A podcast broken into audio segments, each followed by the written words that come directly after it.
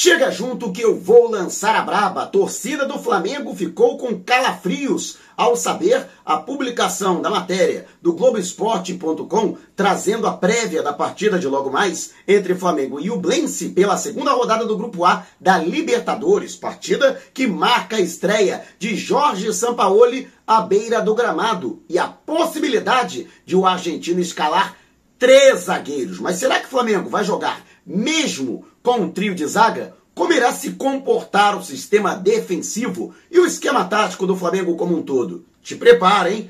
Você vai se surpreender, porque a partir de agora, ó, é tudo nosso. Já chega largando o like, compartilha o vídeo com a galera e vamos lá com a informação. Então assista o vídeo até o final, até porque aqui no comentário sem freio, você sabe, não tem papas na língua, não tem o rabo preso.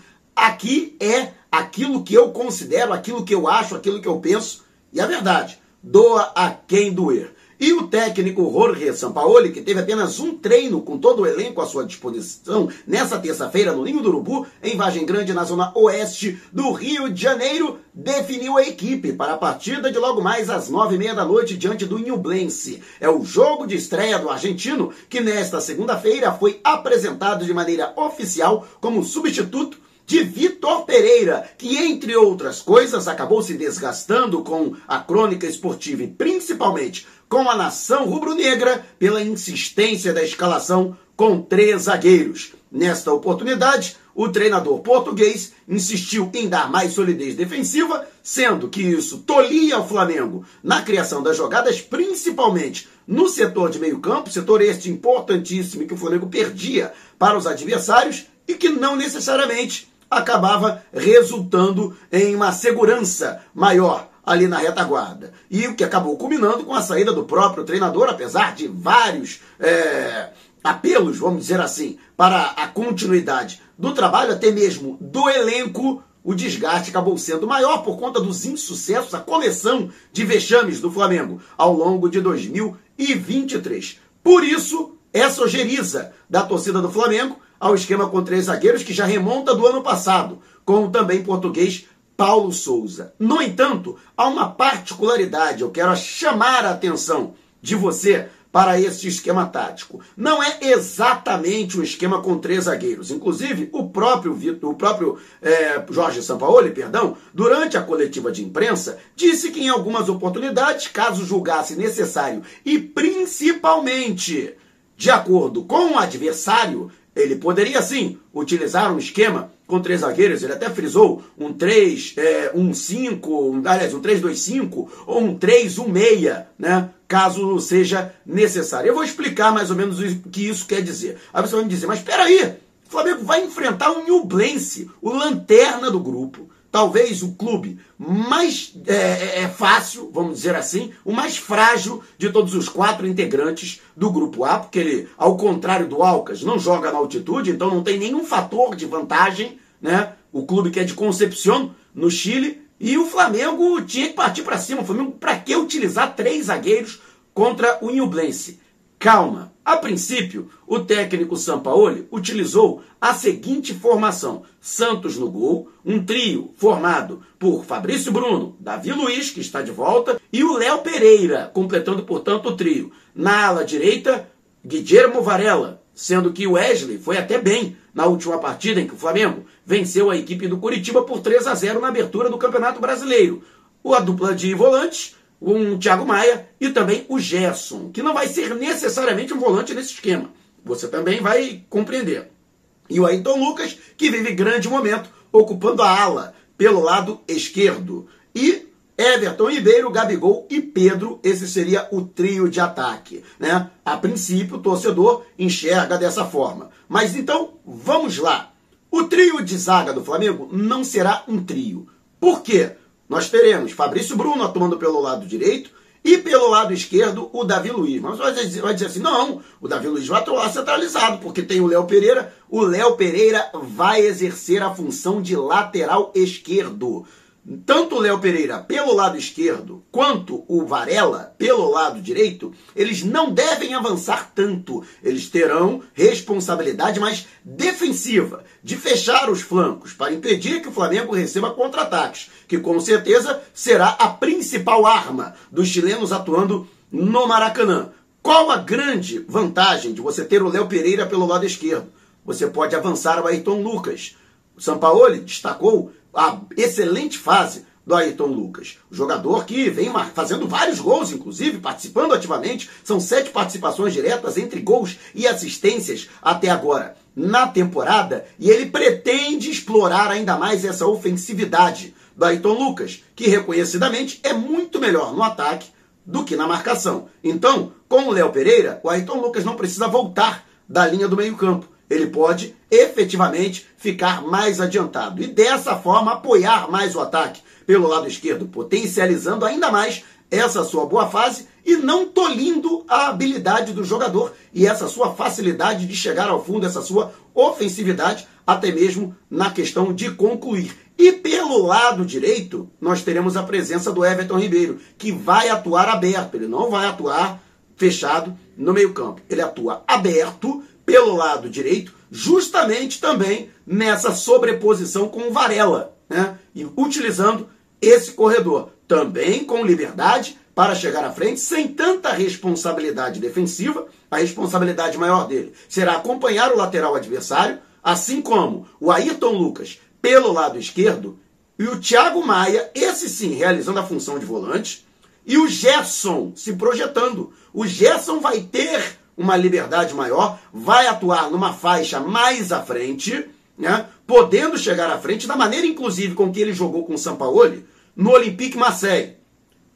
E aí nós teremos uma dupla de atacantes, Gabigol e Pedro, ambos com também liberdade para atuarem mais próximos da meta adversária e dessa forma, em melhores condições de concluir, teoricamente também sendo municiados mais vezes. Sampaoli destacou também a boa é, média de finalizações para cada gol, principalmente do Pedro. Precisa de pouco mais de três finalizações para fazer cada um de seus gols, pelo menos foi assim até agora, durante 2023. Ele que é o artilheiro da equipe, com 15 gols em 17 jogos. A média do Gabigol é um pouco mais alta. Mesmo assim, Gabigol, não por acaso, se tornou o artilheiro do século com o manto sagrado. Então, a intenção é justamente explorar isso. Gabigol com um pouco mais de mobilidade, até para flutuar entre os dois lados do campo, buscando, por exemplo, tabelas. Pelo lado esquerdo com Ayrton Lucas e com o Gerson, e pelo lado direito com o Everton Ribeiro, ou com o Varela, nas vezes em que o jogador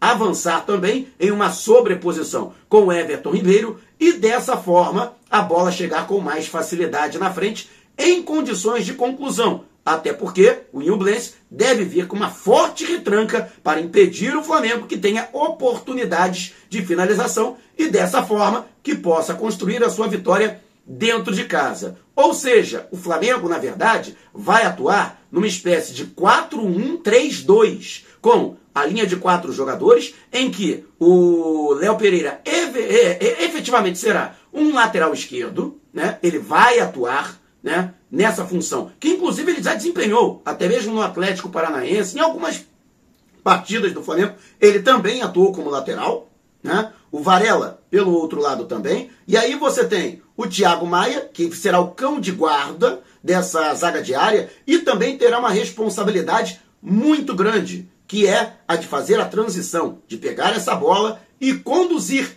para a próxima linha, né? Será válvula de escape no Flamengo. Ele que inclusive foi contratado em 2020 a pedido do técnico português Jorge Jesus, justamente por isso, porque Jorge Jesus identificou no Lille da França, nesse jogador, cuja função ele realizou no futebol francês justamente a boa saída de bola, que era o seu destaque. Na época, quem realizava essa função no Flamengo era William Arão, que não tinha um jogador com mesmas características no elenco, daí a necessidade de trazer na época por empréstimo, depois sendo adquirido em definitivo, o Thiago Maia, que não tem realizado uma boa campanha, até agora um bom desempenho, em 2023. No entanto, o próprio Jorge Sampaoli é conhecido pela recuperação dos jogadores. Quem sabe Thiago Maia não reencontra o seu excelente futebol, que inclusive já apresentou com o manto sagrado rubro-negro. E aí você tem uma terceira linha, em que pelo lado direito você tem o Everton Ribeiro, que será o capitão da equipe,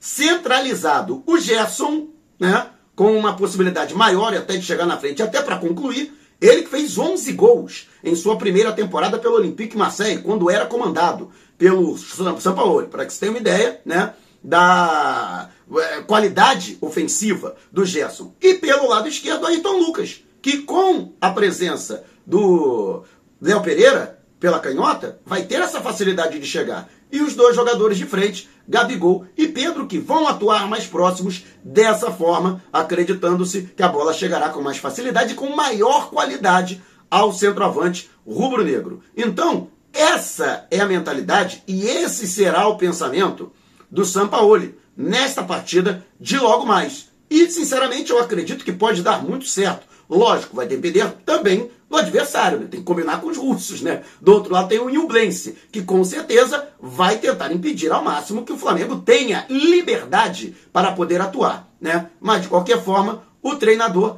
tem essa opção. E de outra forma também, aumentando a compactação da equipe, né? Para que o Flamengo né, tenha essa bola fluindo mais facilmente para frente. E você acredita que este esquema né, vai ter resultado? Vai dar certo?